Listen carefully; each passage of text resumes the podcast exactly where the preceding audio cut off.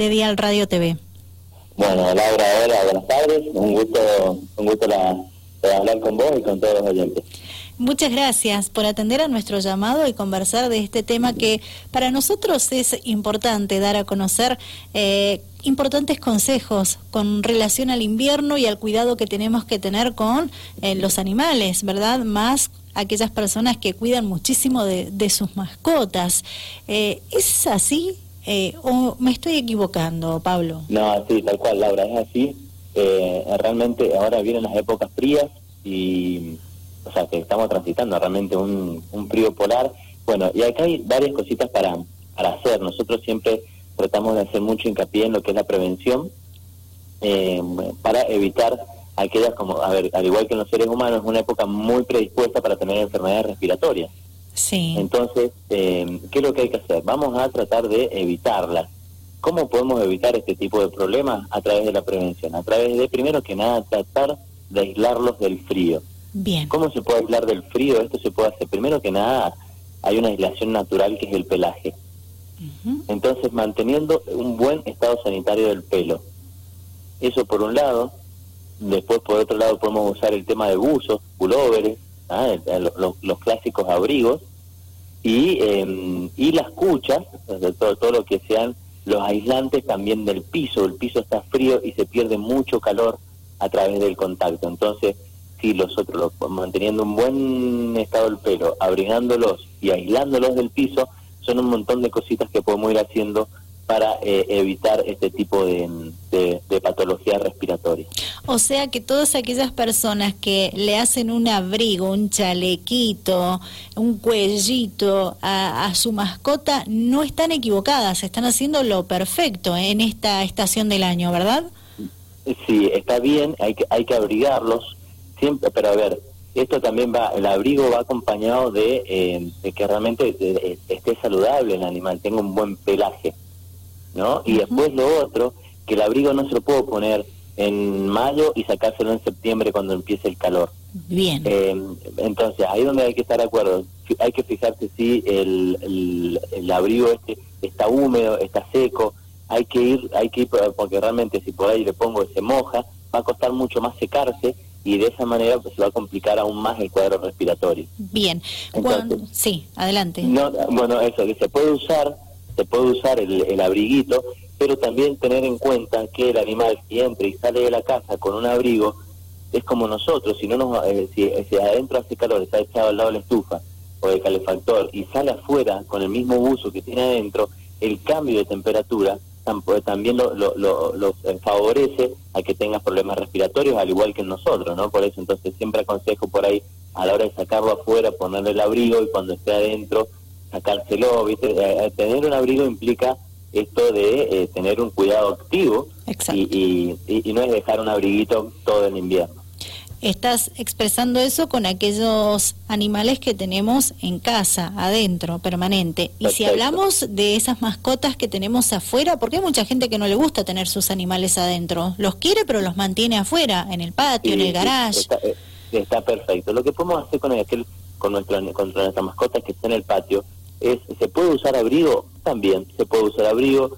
Si por ahí nosotros se, complica por X razón o el animal no se lo deja, no se lo deja, bueno, por lo menos tratar de aislarlo del piso. Eso es fundamental y inclusive es mucho más importante que el abrigo, para que se entienda. que eh, Tenemos que tratar de, aunque sea con cartones, con alguna cuestión, hacer un reparo frente a los vientos, frente al frío, frente a la humedad y sobre todo con el piso, que el animal no se acueste en el piso, sino que de alguna manera tratar de armarle una cucha. ¿no? Perfecto. Eh, con eso ya ayudamos un montonazo al animal a, ayudar a sus mecanismos naturales que tiene frente al frío. Eh, con eso lo estamos ayudando un montón. Muy bien, súper clara tu explicación. Y cuando hablas de, del pelo, de mantener ese cuidado que tiene que tener el animal, eh, ¿a qué te referís? ¿A bañarlo, a cepillarlo permanentemente? ¿A eso hacías referencia? Mira, con, con, respecto al cuidado del pelo, que tenga un buen drenaje, que no esté, que no tenga rastas de la famosa, el famoso pelo pelmazado ese. Sí. Porque eso nos predispone a retener humedad, al desarrollo de hongos, a dermatitis. Entonces, que por lo menos tenga un buen pelaje. El pelo va a aislar tanto el frío como el calor. Así que eh, eh, siempre es importante si, eh, mantener, si, si, nuestro perro, por hay perros que no hace falta cepillarlos, que ya tienen un pelaje natural, eh, aquellos perritos de pelo corto, que tranquilamente no hace falta mantenerlos. Después hay otros perros, como los caniches, que realmente le hacen falta peluquería porque una raza que así lo, lo, lo, lo, predispone, hay que hacerle peluquería por más que no queramos. Exacto. Eh, ¿Por qué? Porque es una raza donde el pelo crece mucho y necesitamos mantenérselo. Bien. Entonces, de esa manera, eh, hay que hacer, hay que mantener ese pelo. ¿Cómo? Como vos dijiste recién, Laura, con peluquería, o sea, con, hay que cortar el pelo con cepillado y ir haciéndose para mantener un, un, una buena aislación térmica en este sentido. Bien, y en esta estación del año, invierno, con estas bajas temperaturas que estamos eh, teniendo, ¿cada cuánto se recomienda bañar a nuestras mascotas? Mira, eso va, eh, depende mucho de, la, de los hábitos que tenga cada mascota aquellos perritos que están en el patio, que tranquilamente, eh, que, que, no tienen una interacción eh, tan íntima con el humano, eh, eh inclusive pueden pasar meses sin bañarlo. Ahora, si no, por ahí nuestro perro comparte la cama, comparte el sillón, o está en, nuestro, en, en, en una, una, cuestión muy íntima con el dueño, el, el, lo recomendable es por ahí una vez cada, por semana o cada 15 días. Ahora, ¿cuál es, la, cuál es lo, lo, lo que hay que hacer con, con respecto a... Tenemos que brindarle las condiciones necesarias. No lo podemos... Eh, si vamos a estar bañándolo, no, no podemos eh, permitir que pase frío. Entonces hay que adecuarle más o menos un ambiente, bañarlo con agua tibia. Es importantísimo que lo sequemos bien. Bien. Que, que bien secado, inclusive que, que seque la piel, porque por ahí muchas veces le pasamos una toalla parece el pelo seco, pero cuando metemos la manito y tocamos la piel, la piel está húmeda. Entonces, eh, lo que estamos haciendo ahí con el baño en realidad es dar una predisposición más para que tenga más frío. Perfecto, súper claro.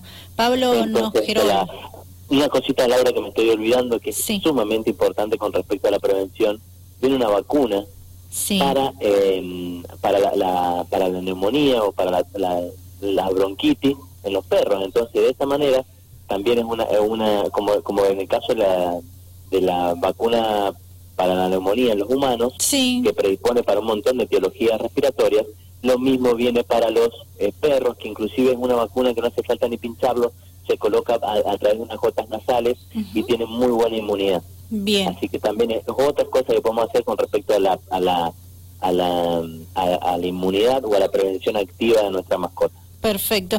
Y con respecto a la alimentación del, del perro, ¿qué se recomienda en invierno, Pablo? En invierno, generalmente, eh, sobre todo aquellas personas que están afuera, eh, los mecanismos para mantener la temperatura, los temblores musculares, todo, todo lo que el metabolismo necesita para mantener la temperatura, nos aumenta los requerimientos nutricionales. Entonces, generalmente, hablando en criollo, hay que darle un poquito más de comer generalmente en invierno va a aumentar un poco más la ración para que eh, el animal pueda desencadenar todos estos mecanismos de manera normal. ¿Y se recomienda cuántas veces al día darle de comer? Mira, eh, con respecto a la... Acá hay, dos cuestiones eh, que hay que diferenciar. Que uno, la cantidad de veces no implica, no implica el aumento de ración. ¿Qué quiero decir con esto? Que nosotros a nuestro perro le podemos dar cuatro o cinco veces de comer en el día lo que no es necesario que, eh, que lo que, que la, la, la, ración diaria o la cantidad de alimento diaria tenga que aumentar. No sé si, si, si me logro entender esto. O sea, si mi animal come 500 gramos por día, yo esos 500 gramos se los puedo dividir en 4 o 5 tomas, que sería lo ideal más o menos, para que no, llegue, que no haya un ayuno tan largo con respecto al otro alimento.